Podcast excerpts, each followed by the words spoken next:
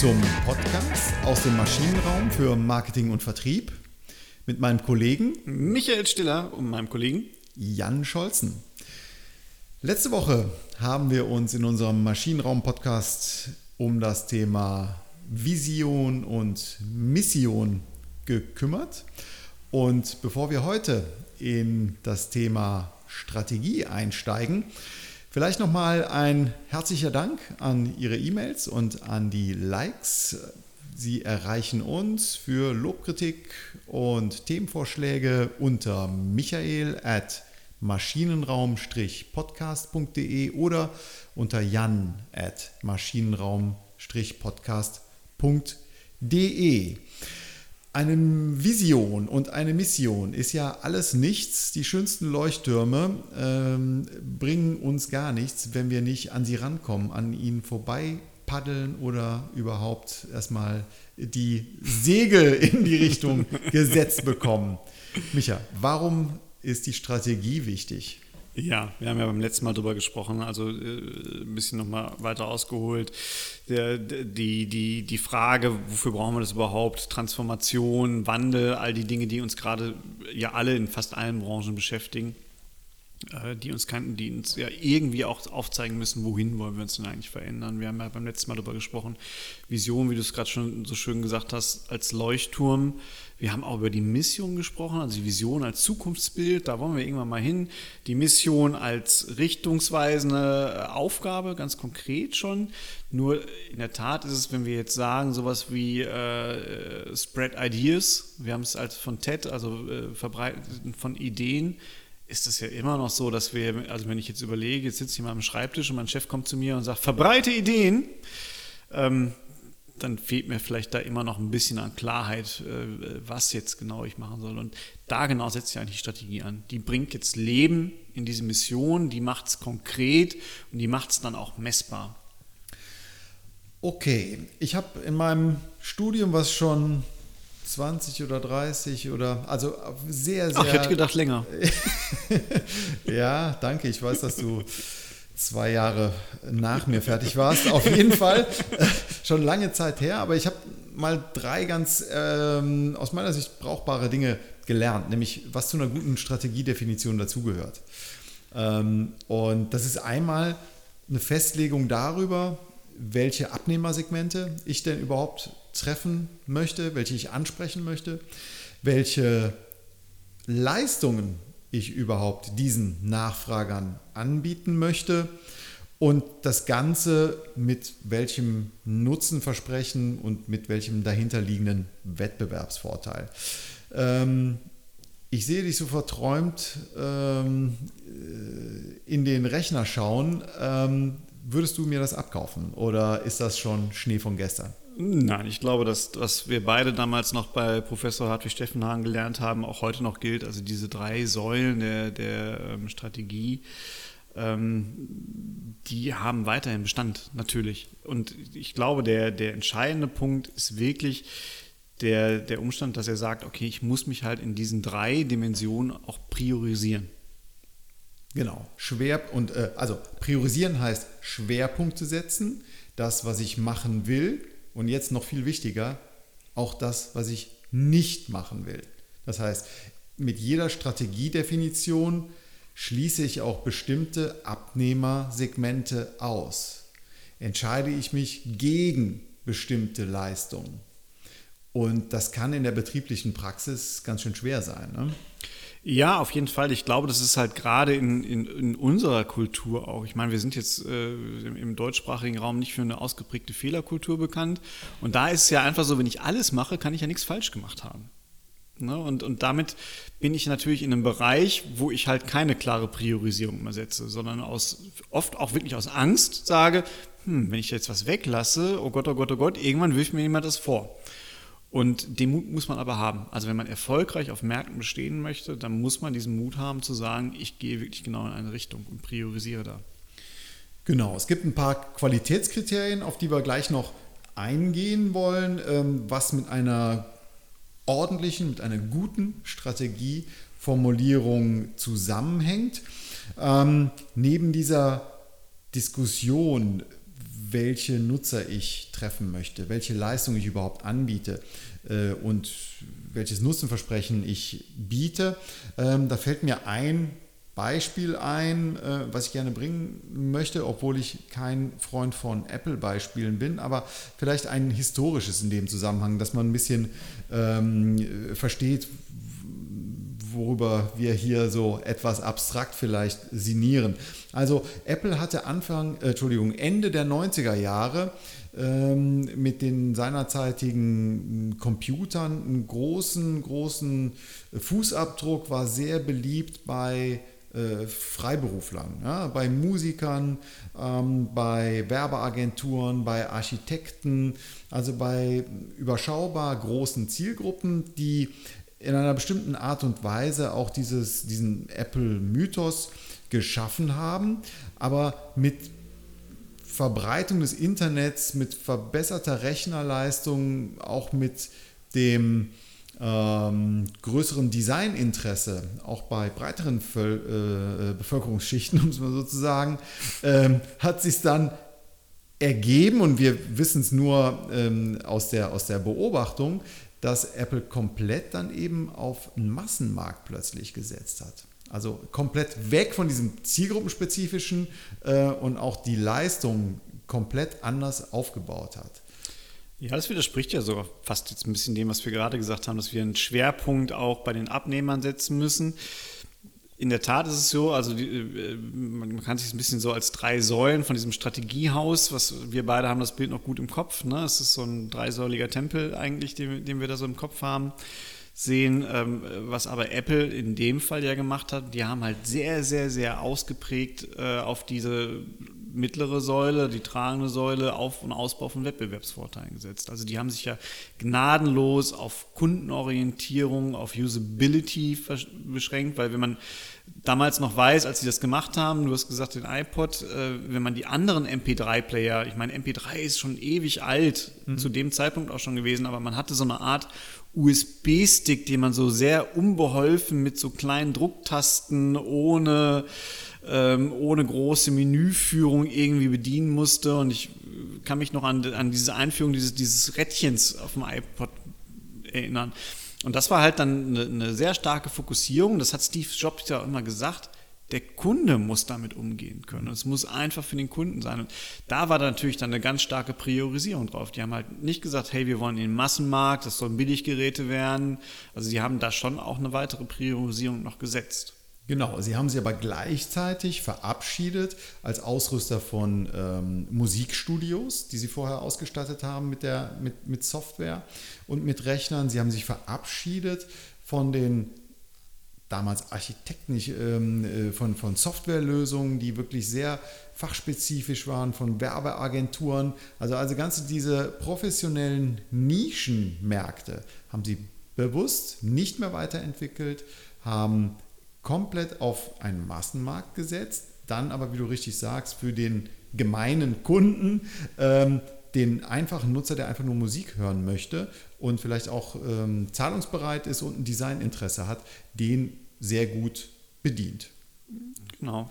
Es steckt, glaube ich, auch so ein bisschen dahinter. Also da müssen wir uns auch drüber unterhalten. Also wir sind noch gar nicht dabei. Wir sind ja noch wirklich nur bei Priorisierung. Wir müssen sicherlich auch immer über Ziele recht, ähm, reden gleich, äh, weil so eine Priorisierung ist auch dann nicht besonders viel wert, wenn ich sie nicht wirklich mit einem konkreten Ziel Ganz genau. qualifiziere und, und letztendlich dann auch irgendwann quantifiziere. Ähm, aber natürlich stehen sich bestimmte Priorisierungen auch mal im Weg. Mhm. Also wenn ich mir ein Ziel setze, Marktdurchdringung, dann wird das nicht besonders gut harmonieren mit Kostenführerschaft. Mhm weil ich einfach mehr in, den Marktaufbau äh, investieren muss. Ne? Investieren muss. Ganz einfach. genau. Ja.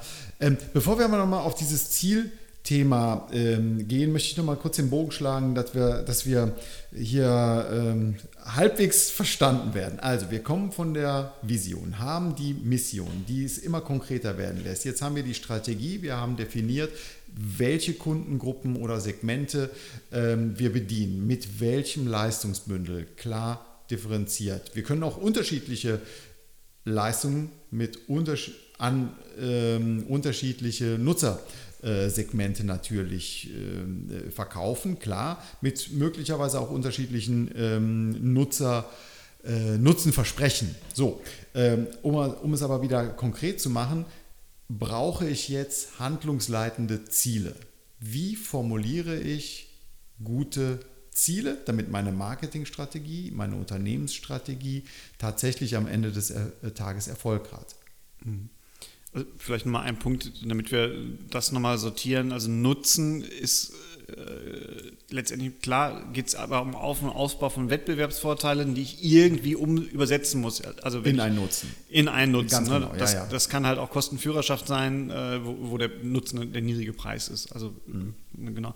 Ähm, wenn wir auf die Ziele nochmal zurückkommen, im, im Wesentlichen, auch das hat, hat uns ja Steffen Hagen äh, wunderbar indoktriniert quasi haben wir, haben wir fünf Dimensionen, die, die ein Ziel wirklich als ausdifferenziertes Ziel gelten lassen. Ganz genau. Also ähm, ich fange, ich bin ein Freund von Beispielen. Ich fange mal an. Ein schlechtes Beispiel für ein, ein schlechtes Beispiel. Ein schlechtes Beispiel für eine Zielformulierung wäre: Wir wollen Marktführer werden. Ja bringt es nicht. Also äh, hier ist allenfalls eine, ein Kriterium für die Zielformulierung äh, ähm, vor, äh, enthalten, äh, nämlich die Art. Also ich möchte Marktan, den größten Marktanteil im Markt haben. Es ist unklar, welcher Markt es ist. Ich möchte, äh, es ist unklar, ob ich ein äh, 1% mehr Marktanteil habe als mein Marktbegleiter, mein Verfolger oder viel, viel mehr. Es ist unklar bei wem und so weiter und so fort. Also, ich will Marktführer werden, ist ein schlechtes, schlecht formuliertes Ziel. Ja, auch da wieder ein, aber ein typisches äh, Ziel von Unternehmen, die angstgetrieben sind. Also, weil das angstgetrieben, nämlich, angstgetrieben, ja. ja. Weil, weil auch da habe ich wieder ein Ziel, äh, ich bin einfach nicht greifbar. Ganz ich kann ja sagen, ja klar, Chef, äh, ne, oder lieber Aufsichtsrat oder lieber Gesellschafter, das war unser Ziel, aber doch jetzt nicht in diesem Jahr. Genau. Nächstes Jahr Fragezeichen. Genau. In zehn Jahren Fragezeichen. Oder doch gar nicht auf diesem Markt. Genau, in Indien oder in den USA oder in Nordrhein-Westfalen. Ja. Ja, also hier fehlen bestimmte Komponenten. Äh, wir kommen gleich auch noch zu den guten Zielen ähm, und auch es ist relativ einfach nachvollziehbar. Ähm, aber zäumen wir das Pferd doch jetzt mal tatsächlich theoretisch äh, von vorne auf und nicht von hinten. Du hast es eben schon angesetzt. Was sind die fünf Dimensionen äh, einer gelungenen Zielformulierung. Genau, also als erstes sicherlich mal die Zielart. Also um da, was geht's? Um was geht es? Das hätten wir in unserem Beispiel jetzt auch. Also es kann der Marktanteil sein, es kann Umsatz sein, es kann Deckungsbeitrag sein. Also es ist wirklich einfach konkret, was möchte ich denn haben? Genau. Marktanteil könnte man jetzt auch noch sagen, nicht etwas unscharf formuliert. Ist es jetzt der wertmäßige Marktanteil oder der mengenmäßige? Aber wir wollen jetzt nicht äh, zu äh, Schlauberger-mäßig rüberkommen. Also das lassen wir gelten, den Rest nicht. Da war es ein schlechtes Ziel. Okay, also Zielart. Ähm, du hast gerade ein paar schöne Beispiele genannt.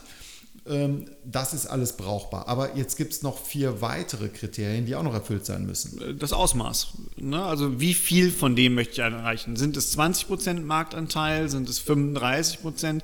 Auch viel besser, als wir möchten Marktführerschaft haben. Weil wie du es gerade schon so schön ausgeführt hast, es ist nicht klar, was ist die Marktführerschaft. Für den einen mag es 60% sein oder 51% und für den anderen ist es vielleicht ein halber Prozent mehr als der größte Wettbewerber. Genau, also dann Umsatz, Deckungsbeitrag, Absatz, also äh, Tonnagen, Liter, äh, Stückzahlen, was auch immer. Diese ganzen Sachen müssen definiert werden. Das Ausmaß, mhm. wie viel des Ganzen, äh, das haben wir. Bleiben immer noch drei übrig. die, die, also jetzt jetzt wird es mir zu doof, Jan. Die nächsten sind halt, also bei wem möchte ich es ähm, äh, erreichen? Also welche Abnehmer? Dahinter. Oder Abnehmerbezug, ja. Welcher Abnehmerbezug? Mhm. Mit welchem Produkt? Und jetzt auch noch ein ganz wichtiges Kriterium, bis zu welchem Zeitpunkt, in welchem Zeitraum möchte ich das Ganze erreicht haben. Dabei ist eigentlich egal, bis zu welchem Zeitpunkt oder in welchem Zeitraum. Ich kann sagen, ich möchte halt, äh, was weiß ich was, ähm, 20.000 Tonnen äh, Chemikalien in zwölf Wochen absetzen oder bis zum 31.03. Das ist jetzt erstmal egal, aber wichtig ist, dass dieser Zeitbezug auf jeden Fall gegeben ist noch. Okay, also jetzt haben wir die Katze aus dem Sack gelassen. Die fünf ähm, goldenen Kriterien für eine gelungene Zielformulierung. Zielart, Zielausmaß, bei welchen Personen, bei welchen Produkten, Leistungen und in welchem Zeitraum. Das ist es im Grunde genommen schon. Ne? Total einfach. Es ja. ist wirklich keine Raketenwissenschaft und es wird aber fast nie gemacht, einfach vor der, also aus meiner Sicht zumindest ganz häufig wirklich vor der Angst, jetzt bin ich ja total messbar, jetzt habe ich auf einmal mir ein Korsett angelegt, äh, an dem ich mich selber messen muss und das möchte ich ja nicht als Führungskraft. Genau, also die, äh, die Gefahr, dass man hier entlarvt wird als jemand, der entweder schlecht geplant hat oder schlecht ausgeführt hat, die ist größer. Allerdings ist der große Vorteil von diesem, ähm, ja, von diesen goldenen fünf, dass man eben sich auch Gedanken darüber macht. Ja, dass man sich äh, minutiös denkt, okay, wenn ich dieses Ziel habe, Marktanteil, was heißt das? Bin ich dann aggressiver möglicherweise bei einem Preis oder habe ich ein differenziertes Produkt, was mir dabei helfen kann, um äh, mein, mein Mengengerüst und meinen Marktanteil zu, zu erhöhen? Oder habe ich mir tatsächlich schon mal über Zielgruppen, Abnehmersegmente, per Stichwort Persona-Konzept äh, aus unserem ersten po äh, Podcast, äh, habe ich mir darüber schon mal Gedanken gemacht. Und letzter Punkt, ähm, wenn ich diesen Zeitbezug habe, ja, dann ist ja dann irgendwann damit auch verbunden die Frage, habe ich überhaupt die Mittel dazu, habe ich ähm, die Voraussetzungen dafür, dieses Ziel überhaupt zu erreichen. Und da kommen wir aus meiner Sicht zumindest zum Wesen von, von Strategie und Zielsetzungsprozessen. Der Weg ist ja das viel Entscheidendere. Ob ich jetzt sage, ich möchte 21 Prozent haben, oder 22 Prozent von dem, von dem äh, mengenmäßigen Marktanteil bei meiner Abnehmergruppe äh, A mit, mit dem, mit dem äh, Produkt B bis zum Zeitraum XY. Das ist jetzt ja erstmal egal. Das sind nachher lustige Aufgaben für den, für den Unternehmenscontroller, der sagt, oh, oh, oh, ne, wir machen jetzt die Budgetplanung. Dafür muss ich auch wissen, wie viel Umsatz ihr macht und was weiß ich was.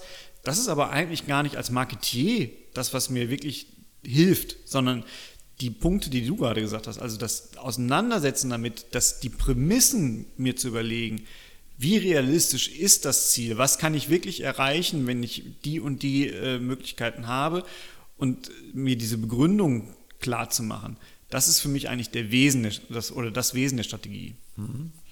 Okay, also ein kleines Zwischenfazit. Ähm, die Qualitätskriterien für eine Strategieformulierung sind erstmal, dass ich mir Gedanken mache, über eben diese drei Säulen, also welche Nutzer, welche Leistungen, welches Nutzenversprechen.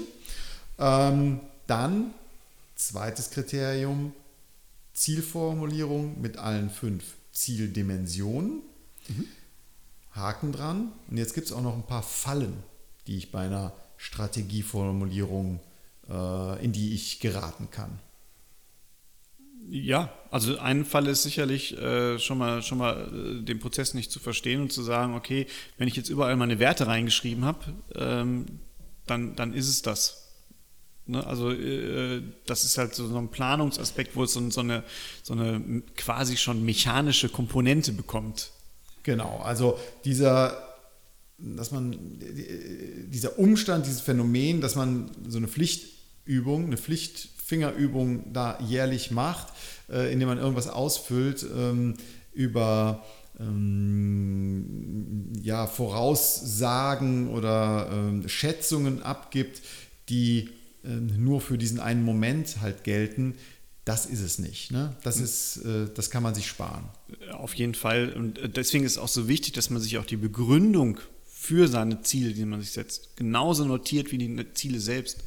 Also, dass man den Weg, die Prämissen, die man da hat, dass, damit man die auch ständig im Blick haben kann. Warum genau. So das ist definitiv auch schon sowas wie ein Best Practice aus meiner, aus meiner äh, Sicht, dass man die Wirkungszusammenhänge äh, freilegt. Damit ist man dann am Ende des Tages auch weniger angreifbar, wenn es in ein, zwei, drei, vier Jahren nicht so eingetreten ist. Aber man kann eben ähm, dann sagen, okay, das waren die, die besten Daten und die besten Informationen, die man seinerzeit hatte. Äh, kann man gerne auch mal revidieren. Ähm, allerdings nicht so revidieren, wie es einem gerade in den, Ziel, in den Kram passt. Ne? Genau, also ich diskutiere dann über die Sache, also ich über, über, über, die kausalen Zusammenhänge und nicht mehr über den Planungsprozess, wo ich was Falsches eingetragen habe. Genau. Ne, äh, sicherlich ist es auch ähm, der, der, der Fehler, dass halt, ähm, wir haben es jetzt gerade schon so ein bisschen äh, angerissen, dass es mit Planung gleichgesetzt wird. Das ist falsch. Ne? Also eine Strategieformulierung ist nicht deckungsgleich mit einer Planungsaufgabe, nicht nur, und es garantiert auch nicht, du hast es auch schon so mal äh, gestreift eben, es ist keine äh, oder ist nicht deckungsgleich mit einer Kosten- oder Budgetfestlegung. Genau. Aber häufig wird es ist genau das, was passiert im Unternehmen. Also da wird dann eher sogar aus den Zahlen, also da kommt der Controller und, und sagt, wie die Zahlen sind und daraus muss dann die Strategie entwickelt werden. Ganz genau. Und wenn jetzt ein Hörer sagt, ja, die beiden, die reden sich jetzt gerade um Kopf und Kragen, ähm, was ist denn jetzt der Kern des Ganzen? Nochmal, der Kern des Ganzen ist es, drei Säulen zu definieren, nämlich Nutzer, welche Leistungen, welches Nutzen versprechen und dann die goldenen fünf für die Zielformulierung, Zielart, Zielausmaß, Personenbezug, bei welchen Leistungen, in welchem Zeitraum. Gut, ähm, ja, was fallen dir noch Sachen ein zum Thema Strategie, wo du sagst, es gibt gute Beispiele oder haben wir das Thema abschließend beackert? Ja, wir, wir können ja nochmal so ein bisschen in, in die Praxis schauen. Also ich glaube, dass halt die, gerade dieser Punkt Konsistenz in den Zielen, überlegen, passt es zu der Vision und zu unserer Mission, da kann man schon viele, viele Dinge finden, wo, wo, wo man sagt, naja, also es ist schon irgendwie komisch. Ich habe ja gerade auf meinem, meinem Blog Denkbar ähm, äh, auch nochmal einen Artikel darüber geschrieben, meine Eindrücke von der E-World, die Leit, europäische Leitmesse der, der Energiebranche, ähm, wo, wo eine ganze Branche sagt, okay, wir haben, wir setzen alle auf ein Commodity-Pferd. Wir wissen alle, diese Commodity äh, ist eher in einem degenerierenden Markt. Die spezifischen Margen werden geringer. Ähm, wir müssen diversifizieren. Wir, wir müssen eigentlich neue Produkte machen. Und trotzdem ist der heiße Shit der Messe äh, Prozesseffizienz gewesen.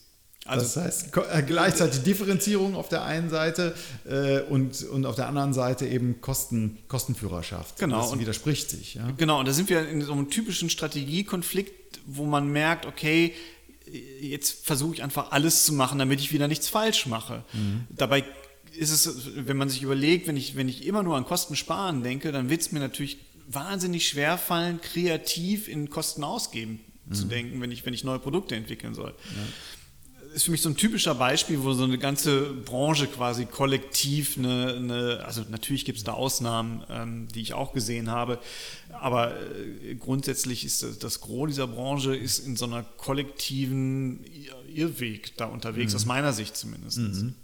Also vielleicht als, äh, fällt mir jetzt gerade auch mein eigenes Unternehmen GE, ähm, hat vor gut zehn Jahren ähm, noch viele, viele Geschäftsbereiche gehabt, einen sehr, sehr starken Finanzierungs- Finanzierungssparte, GE Capital, eine ähm, große Beteiligung an NBC, NBC Universal, äh, einen starken Industriezweig und GE Healthcare als äh, Business Unit in der ich ja tätig bin. Und ja, von NBC Universal hat man sich getrennt. Ja, man hat gesagt, okay, das Konglomerat, was, was machen Medien bei uns, das passt nicht zu uns. Ähm, vielleicht gibt es andere, die das noch besser machen. Dann hat man sich ebenfalls getrennt von ähm, im Rahmen oder nach der Finanzkrise oder das deutlich zusammengeschrumpft, das, das GE Capital Business, also das Finanzierung und Leasing äh, Business weil man gesagt hat, okay, äh, Absatzfinanzierung, das machen wir noch, aber wir äh, sind keine Bank oder kein Leasinggeber mehr. Äh, wir fokussieren uns auf Industrie und auf Healthcare. Und jetzt gerade aktuell wurde entschieden, dass wir mit GE Healthcare als eigenständiger ähm, Business Unit an den Aktienmarkt gehen, und also uns ausgründen. Und das hat eben auch nochmal zu einer klaren Fokussierung und zu einer klaren ja, Kernkompetenzsteigerung geführt im, äh, im Konzern. Ja, ich, das ist ja ein Trend, den man jetzt auch immer stärker beobachten kann. Also wenn ich mir Siemens angucke oder die ganzen anderen Multimarkenkonzerne, äh, Henkel, die auch immer stärker sagen, okay, diese, diese Zerfledderung und die Verzettelung, äh, das kriegen wir gar nicht gestemmt. Deswegen lasst es wirklich nur auf das Wesentliche wieder fokussieren und priorisieren.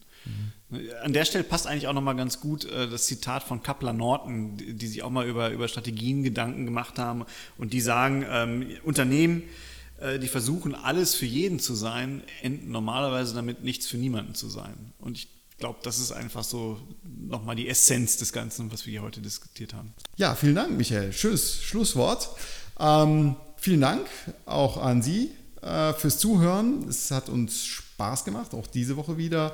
Ähm, wir freuen uns weiterhin über Likes, über Weiterleitungen, über Abo. Abon Abonnements, wie sagt man? Abonnieren auf Abonnents. Also da, wo ich herkomme, sagt man Abonnents. Abonnents auf Abonnieren drücken auf jeden Fall. Was kommt beim nächsten Mal, Michael? Nächstes Mal unterhalten wir uns dann nochmal darüber, äh, wie man eigentlich so eine Strategie dann sinnvoll umsetzt, wie man sie auch einhält, auf Kurs bleibt und schauen uns an, wie das funktioniert. Super. Vielen Dank. Bis nächste Woche. Tschüss. Tschüss.